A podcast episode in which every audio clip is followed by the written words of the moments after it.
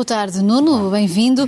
Já vamos a esta questão da lista verde. Para já, aqui uma referência, uma suspeita de um atentado à bomba que envolve o Euro 2021. Notícia que acabaste de ter Sim, conhecimento. É verdade. Uh, isto passou-se na, uh, na, terça para quarta-feira. Uh, portanto, é um, um, jovem de 21 anos que foi preso numa localidade que eu espero pronunciar bem, húngara, Kemet, a 20 km de Budapeste ele, depois de interrogado, terá dito que era cidadão, ele é cidadão húngaro, considera-se um adepto do dito Estado dito Islâmico e preparava-se para efetuar um atentado ligado ao euro. Uh, 2020, continua a chamar-se 2020, apesar de ter sido mudado para 2021, uh, na Puscas Arena, onde infelizmente vão, onde, onde, infelizmente, onde felizmente vão jogar várias seleções, entre elas a seleção portuguesa. Portanto, só para dizer que uh, a polícia húngara está, está em alerta, em alta alerta. Uma coisa é o alerta, outra coisa são as paranoias, não devemos entrar em paranoia, mas uh, estes acontecimentos, como sempre, são apetecíveis para estes grupos que não se sabe muito bem de onde é que vêm e para onde é que vão e este, uh, pelo menos, está travado. Vamos agora sim falar da lista uh, verde. Portugal, uma vez mais, uh, retirado dos destinos ditos como seguros por parte do Reino Unido. Acabávamos de ouvir António Costa também criticar esta decisão. Tem sido também muitas as críticas à diplomacia ou à falta dela nesta, neste diálogo com o próprio Reino Unido.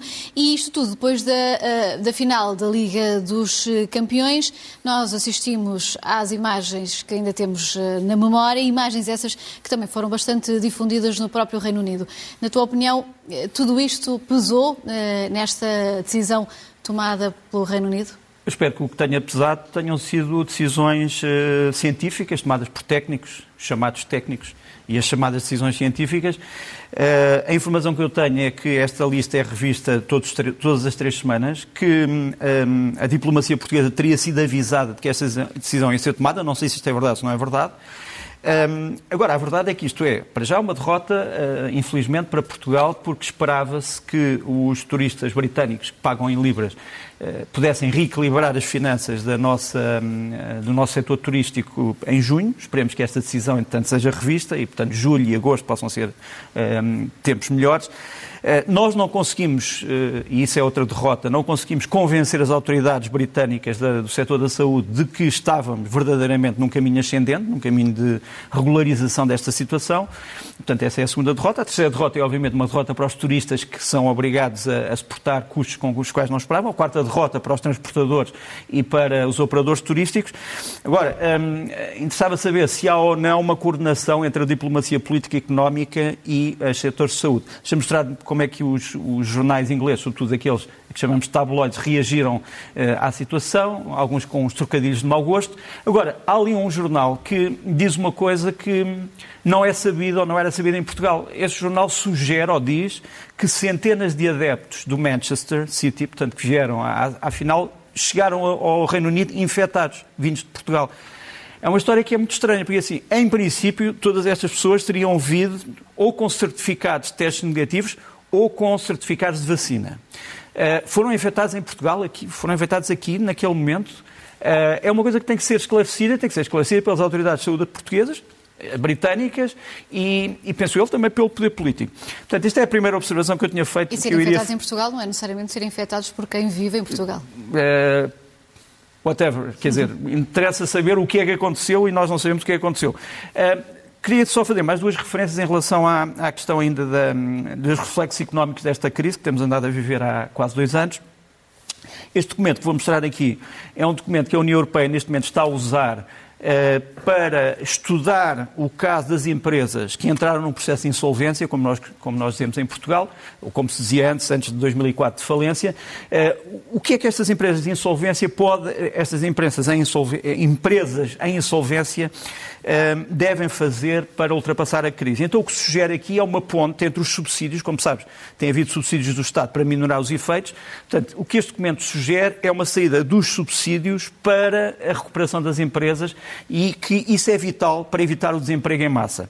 Outro, outro, outra consideração que eu tenho que fazer é que nós não podemos achar que todos os subsídios que o Estado dá vão ser, vão ser aceitos pelos tribunais europeus. Eu mostro aqui um facsímile da decisão de maio que foi tomada sob a TAP pelo Tribunal de Justiça uh, da União Europeia, como sabe, chumbou provisoriamente uh, o, empréstimo à TAP feita pelo governo português, dizendo que não foi justificado. Portanto, espera-se que o governo português, desta vez, tecnicamente, consiga explicar à Comissão Europeia quais foram as razões do empréstimo e que a Comissão Europeia consiga fazer uma nova norma dizendo que aprova o empréstimo, explicando quais são as condições. Agora, Uh, deixemos de, de, de, lendas, quer dizer, uh, os tribunais europeus vão continuar a funcionar e, portanto, não vão aceitar todo o tipo de apoios. Os apoios têm que ser, obviamente, legais do ponto de vista das leis nacionais e das leis europeias, obviamente. Uhum. Passemos agora para um outro tema. Israel, assistimos eh, ao que parece ser uma mudança de era. Um acordo pós-eleições pode retirar Netanyahu ao fim de 12 anos de poder. Eu não ia dizer que é já 100% seguro, mas eu diria que é 99% seguro de que Benjamin Netanyahu não será o, o próximo Primeiro-Ministro de Israel. O próximo Primeiro-Ministro de Israel, em princípio, eh, será o senhor chamado Naftali Bennett, que é ideologicamente um homem mais conservador do que o Benjamin Netanyahu, mas mais levado ao diálogo e, e com menos esqueletos nos armários, do ponto de vista dos, dos negócios eh, e outros assuntos financeiros. Este é o momento que temos aqui da assinatura do tal pacto que pode levar ao fim da era Netanyahu. É um pacto entre praticamente todos os partidos que não são o partido Netanyahu. Um partido importante aqui é representado por aquele senhor que aparece ali à direita, o Mansur Abbas do RAM, que é o partido árabe mais importante de Israel, mas temos ali também representantes do Yamina, do Yeshatid, que é, enfim, outros partidos, da Nova Esperança, outros partidos que também entram na coligação. Um, a grande importância é que isto é um, essencialmente um governo de consenso. Portanto, mais levado ao diálogo, mais levado à composição de vontades, isso é importante. Agora, as coisas não, não, não, não se alteraram em Israel radicalmente. Nós vamos ver aqui uma fotografia em que Benjamin Netanyahu, agora de saída, se encontra com nem mais nem menos uh, Abbas Kamel, é o chefe dos serviços secretos do Egito, que foi visitar a faixa de Gaza e que vai tentar fazer aquilo que acham que é impossível, uh, que é separar os palestinianos do Hamas. Se isso for possível, o Egito está disposto a ajudar mais eh, o, o, futuro Estado palestiniano. E depois temos este homem que acabou de tomar posse esta semana, chama-se David Barnea, é o novo chefe da Mossad, portanto, do Mossad, do Instituto eh, de Tarefas Especiais, Serviços Secretos Israelitas, que diz que os perigos continuam a ser imensos para Israel e promete uma continuidade. O que é que quer dizer com continuidade? Bom, eh, essa é a questão que ainda não está apurada, mas imaginamos o que é que quer dizer. Uhum. Falemos agora de um grande exercício da NATO que esteve, teve palco em Portugal no mês passado e que testou a, a capacidade eh, de um possível uh, ataque de mísseis a território europeu. É verdade, o exercício chamou-se Formidable Shield, portanto, escudo formidável, digamos assim. Um, uh, Desenrolou-se, temos aqui um, um, pequeno vídeo sobre o, qual é o problema. Portanto, como tu disseste, imagina que há mísseis que são lançados contra as principais cidades europeias. Uh, a Aliança Atlântica tem alguma possibilidade, e a União Europeia tem alguma possibilidade de defender essas cidades. Portanto, este exercício foi só sobre isso. Consistiu em navios a lança-mísseis que interceptaram os tais mísseis que vinham na direção da Europa. Uh, os resultados são resultados, digamos assim, secretos, uh, mas aparentemente muito animadores. Praticamente 90% eh, dos mísseis foram interceptados, portanto, as, cidades foram salvas. O centro do exercício, como tu disseste, é realmente o quartel-general de Oeiras, da Strike for NATO, que é uma força operacional que tem sede em Portugal. Mostramos aqui uma imagem da chegada do chefe de Estado-Maior da Armada Inglesa o almirante Tony Radakin é à NATO, portanto, à NATO de Oeiras, portanto, para, para, enfim, para o começo deste exercício. Vamos mostrar também aqui rapidamente os navios que estiveram envolvidos, estiveram envolvidos desde navios da Sexta Esquadra Americana, franceses, italianos, noruegueses, eh, todos de última geração, digamos assim, e aqui uma série de fotografias em exclusivo dos exercícios em si, o lançamento destes mísseis antimísseis, uma grande importância ali no, no, na sala de comando do navio espanhol e inglês dos homens, do fator humano, do fator tecnológico, porque, repare, estes mísseis têm que ser guiados, mas depois têm que resistir às chamadas medidas eletrónicas, têm que resistir aos hackers.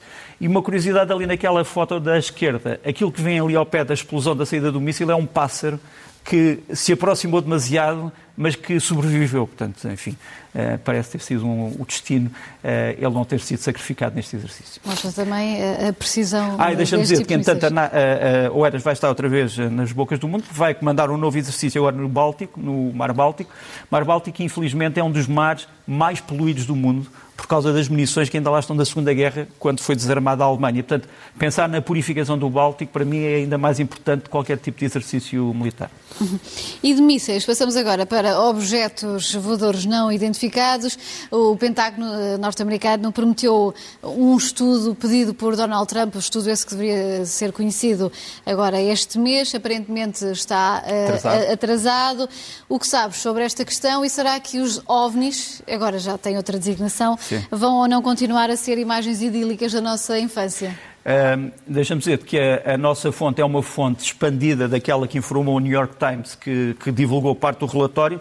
Nós falámos com essa fonte também, é que para aqueles que, que achavam que ia ser revelada a presença de extraterrestres entre nós, uh, desiludam-se. Portanto, a, a resposta é: não se sabe exatamente o que é que são estes objetos. Estão ali as várias, uh, isto é tirado do relatório, portanto, as várias hipóteses, fraude ou alucinação erro de observação humana, falhas dos sistemas técnicos de observação e vigilância, um radar que está a funcionar mal, por exemplo, fenómenos naturais explicáveis, fenómenos naturais inexplicados, tecnologia estrangeira, é aquilo que neste momento uh, colhe mais opiniões, tecnologia nacional americana ou aliada, maximamente classificada, portanto não é conhecida por todos, Tecnologia extraterrestre aparece como uma hipótese muito pequena, ou outra, ou quem pudesse hipótese que isto serem pessoas que vêm do futuro ou que vêm do passado, enfim, uh, uh, outras dimensões. Agora, o que nós fomos descobrir foi este documento, que é muito interessante, é um documento de 1954, que foi desclassificado agora pela CIA, mas alguns acham que não devia ter sido, em que já se dizia, em maio de 1954, que os chamados discos voadores eram, entre outras coisas, experiências feitas pelos Estados Unidos, pelo Reino Unido e pelo Canadá com aquilo que eles chamam tipos de veículos aéreos não convencionais que alguns tinham não a forma de um avião, mas a forma de um disco. Portanto, esta é uma das explicações plausíveis para muitas eh, das coisas que foram vistas até agora. Deixa-me só dizer-te que aquilo que está a entusiasmar os americanos neste momento é o último, o último avistamento destes fenómenos. Isto foi em 2019, portanto é um, um navio altamente secreto dos Estados Unidos chamado Omaha, que viu estes objetos, portanto, aquilo parece uma bola preta, aparece ali no radar de tiro do navio, do, do, do sensor de tiro do navio, e depois uh, são bolas que andam no ar, mas depois uh, submergem. Portanto, parece um meio submarino, meio avião. Agora, o que sabemos é ali, uh, vê-se mal, porque enfim, está escuro. Aqueles pontos todos, não sei se podemos voltar, eram um, pontos que foram aparecendo no radar, quer dizer, o navio não tinha ninguém à volta e de repente começaram a aparecer aqueles pontos todos, portanto parecia uma armada, digamos assim, à volta, e isto não está explicado, isto foi tirado pelo telemóvel de um marinheiro do navio do Omaha. Agora, o que podemos mostrar é que este foi o navio onde isto foi avistado, em Santiago, eh, na Califórnia. O Omaha, que aparece aqui com outro navio da sua classe, é um dos navios mais secretos dos Estados Unidos. E, portanto, há quem diga, será que estes objetos observam só coisas de tecnologia extremamente importante? E estava a treinar este sistema que eu vou também mostrar aqui, que é um sistema de um helicóptero sem piloto, e que também foi observado por estas bolas. Portanto, isto aumenta a suspeita de que pode haver tecnologia de outros países que esteja a observar uh, formas de tecnologia altamente avançadas dos Estados Unidos, ou, outra hipótese, serem os próprios Estados Unidos que estão a treinar uh, sistemas uh, que nós não conhecemos e dentro dos Estados Unidos quase ninguém conhece. De qualquer forma, estão aí bons argumentos para filmes. Vamos às imagens da semana, começando pela questão do Irão.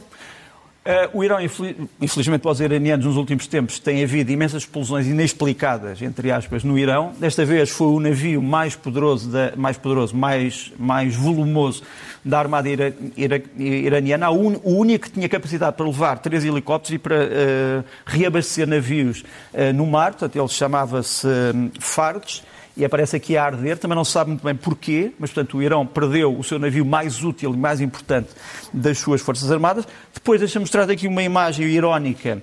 Anthony Fauci, as pessoas saberão, foi o homem que nos Estados Unidos, durante a administração Trump e durante a administração Biden, tem conduzido o processo contra a Covid, sobretudo em relação às máscaras. Foram revelados os e-mails do Sr. Fauci por inimigos do mesmo e, portanto, há quem ache que o Sr. Fauci neste momento caiu em desgraça, mas há quem ache que ele está a ser vítima de uma conspiração apenas por ter uma posição especial sobre o uso da máscara, que foi uma, uma, uma posição algo contraditória, porque Durante muito tempo os países não sabiam o que fazer. Eh, temos que encarar isto com naturalidade. Os governos não sabiam o que fazer e o Sr. Fóssil foi também uma vítima disso. Deixa-me mostrar também esta semana um relatório da ONU sobre o Afeganistão, que diz, no fundo, que quando as forças internacionais saem do Afeganistão, aquilo cai nas mãos dos talibã, com todas as desgraças que já se sabiam. Isto vai ser uh, pormenorizado num livro que vai agora sair, chamado The Afghanistan Afghanistan Papers, vai ser publicado pelo Washington Post, já mostramos aqui a capa. Portanto, isto era uma conclusão mais ou menos conhecida, ou seja, sem forças internacionais, os talibãs regressam ao poder. Mas ficámos com a confirmação esta semana eh, pela ONU. Deixa mostrar-te ainda o que é que temos aqui mais de fotografias. Dia ah, 8, a grande conferência sobre a política externa da Alemanha. Uma conferência no dia 8 sobre a política externa da Alemanha. Como sabes, a Alemanha está à beira, provavelmente em setembro, de uma grande mudança política, com os verdes uh, a serem o primeiro partido, ainda estão atrás da CDU, mas podem vir a ser o primeiro partido, o, e pode haver uma coligação, obviamente. Este é uma, um debate que vai haver esta semana sobre a política externa da Alemanha. Da Alemanha. Depois, deixa-me mostrar-te um documento que nós uh, obtivemos, não vou aqui dizer onde é que o obtivemos, é em francês, mas não vou dizer que foi o Estado francês que nos deu sobre a missão da União Europeia em Moçambique, em Cabo Delgado. Não sei se podemos aumentar um bocado isto. São vários detalhes, quando é que ela vai começar, quantas pessoas é que vão fazer parte. Ela vai coordenar-se, em princípio, com as forças da, eh, da SADEC, portanto, da, da União da África Austral. Eh, está aqui a dizer quais são as várias especialidades que serão, eh, que serão usadas nesta missão de treino das forças moçambicanas. Quem é que vai participar? Em princípio, a Roménia, a Grécia, a Suécia, a Itália, a França e a Letónia, além de Portugal. Portugal. Já está no terreno. Eh, e depois também há outros que vão participar com, com equipamento, mas, portanto, isto está em curso e aparentemente tudo estará uh, no lugar no dia 15 de outubro. Portanto, sabemos isto em primeira mão e damos em primeira mão. Acabamos com uma fotografia para quem julga que o massacre de Tiananmen nunca existiu. Existiu há 32 anos, a China continua a não querer falar sobre este assunto e não era um pequeno grupo de pessoas. Dou-te aqui uma, uma imagem da Praça Celestial, na altura do massacre, cheia de gente, pejada de gente. E, portanto, não é um pequeno grupo de contra-revolucionários que se opôs à marcha gloriosa do Partido Comunista Chinês. Isto aconteceu mesmo e, infelizmente, a memória vai-se perder. E este ano, uma vez mais, sem direito a protestos justificados, aparentemente, pela pandemia. Livros eh, da semana, começando por uma visão de Salazar uma visão de um, de um, autor escocês chamado Tom Gallagher. Este livro saiu há um ano eh, no Reino Unido, causou uma grande discussão. No fundo, tem coisas que nós já conhecíamos, mas eh, aquilo que é mais importante é a questão da política externa. Traz revelações que não eram muito conhecidas, foi agora traduzido em português. Salazar, Salazar, Salazar, The Dictator Who Refused to Die, o ditador que se eh, recusou a morrer. Depois, um outro livro, eh, também sobre Salazar, mas numa perspectiva totalmente diferente, Salazar em New Bedford. Obviamente que Salazar nunca esteve em New Bedford, uh, em Massachusetts, mas isto é um jornal chamado Diário Notícias, do New Bed de New Bedford, um jornal em português, da comunidade portuguesa nos Estados Unidos, totalmente anti-salazarista desde a, sua, desde a sua fundação e que mostrou um bocadinho o combate de ideias durante o Estado Novo nos Estados Unidos. É uma história pouco conhecida do Rui Correia que, que merece ser eh, mais conhecida. Depois, eh, uma tradução para espanhol, para castelhano, do Alexandre Dupont, La Internacional Blanca, sobre a guerra civil em Espanha, não a que nós conhecemos do século XX, mas do século XIX, e os apoios que foram dados aos vários, eh, às várias partes em conflito, através de uma espécie de uma manobra internacional de apoio quer aos liberais, quer aos absolutistas. E, por fim, um grande um livro, que eu espero que seja traduzido rapidamente em português, sobre o, a família Netanyahu, bocadinho, eu não acredito que Benjamin Netanyahu vá gostar muito deste livro, mas enfim, do Joshua Cohen, de Netanyahu. Um, é um livro muito bem feito e que merece, penso eu, ser, ser conhecido. Falemos agora de outra figura histórica, Karl Marx, mas também numa perspectiva familiar, porque passamos para os filmes da semana e este filme fala sobre a filha de Karl Marx. É verdade. Uma personagem, uma personagem pouco conhecida que teve uma vida, uma vida trágica, não vou aqui desvendar o filme, obviamente, o filme é algo irónico, uh, chama-se Miss Marx, uh, sobre a filha de Karl Marx, uh, sobre a sua vida, como eu disse, pouco conhecida, entre vários países, entre vários conflitos. Vai estrear esta semana e aconselho, aconselho vivamente. Passamos agora para uh, também uma outra sugestão, o espião em inglês, que originalmente uh, se chama O Correio. Correio, eu achava que se devia chamar o Correio porque tem a ver com a história, portanto, irritam mais vezes as traduções dos filmes, eh, mas vai estrear em Portugal um grande filme, grande filme, ehm, que retrata uma situação verdadeira que se passou durante a crise de mísseis de Cuba. Os serviços secretos britânicos contrataram um homem que parecia totalmente desajustado da função de espião. Ele era um, enfim, um, um empresário sem qualquer tipo de experiência. Esta história é uma história verdadeira, é uma história muito bem feita e muito bem filmada. De alguma forma já estamos nas sugestões da semana, mas uh, há mais uh, sugestões uh, musicais. E, e, eu alimento cada vez mais esta minha convicção que o jazz é o teu estilo preferido, ou um é, dos não, eu, gosto, eu gosto de música que eu acho boa, não gosto, ninguém gosta de música má, mas este, este nome, o Paulo Freso, veio a Lisboa, encantou o público português, foi esta semana, é um trompetista, um grande trompetista italiano, veio trazer o que é a interpretação da Norma, do Bellini, uma, uma das grandes óperas italianas passada durante a ocupação romana da Gáulia, uh, em estilo jazz. E, e, ele tem um CD uh, eh, integralmente, eu não sei se temos a imagem do CD, mas pronto, é o, CD, o CD está integralmente na internet, portanto pode ser ouvido de graça, é uma grande música. Não sei se podemos regressar um minuto ou uns segundos ao Paulo Freso a tocar a norma em jazz.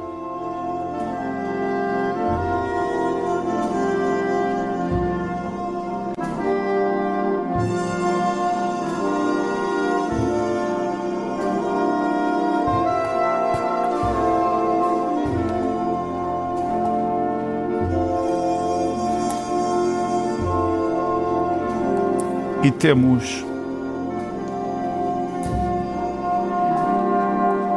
e temos outra sugestão. Portanto, este foi um CD online. Um, e temos uma outra sugestão. Este homem chama-se Kimo Poyonen, já veio várias vezes a Portugal. É um acordeonista, mas não como julgam que é. Quer dizer, o instrumento que ele toca é, imita vários instrumentos. É um, é um grande músico da Finlândia. Vai ao Teatro da Trindade Inatel no dia 8. Vamos ouvir um bocadinho do Kimo Poyonen. Ele toca tudo desde o folk até à música eletrónica. Uh, não toca jazz. Toca... não, também toca algumas coisas de, de, jazz, mas vamos ouvir um bocadinho. Isto é com os músicos do, do não, grande grupo. Atenção, não é uma crítica, porque eu gosto de jazz. Não, não mas isto é uma, isto é uma música com, um, com, com homens de um grupo que se chamou King Crimson, que ainda existe, do chamado rock progressivo.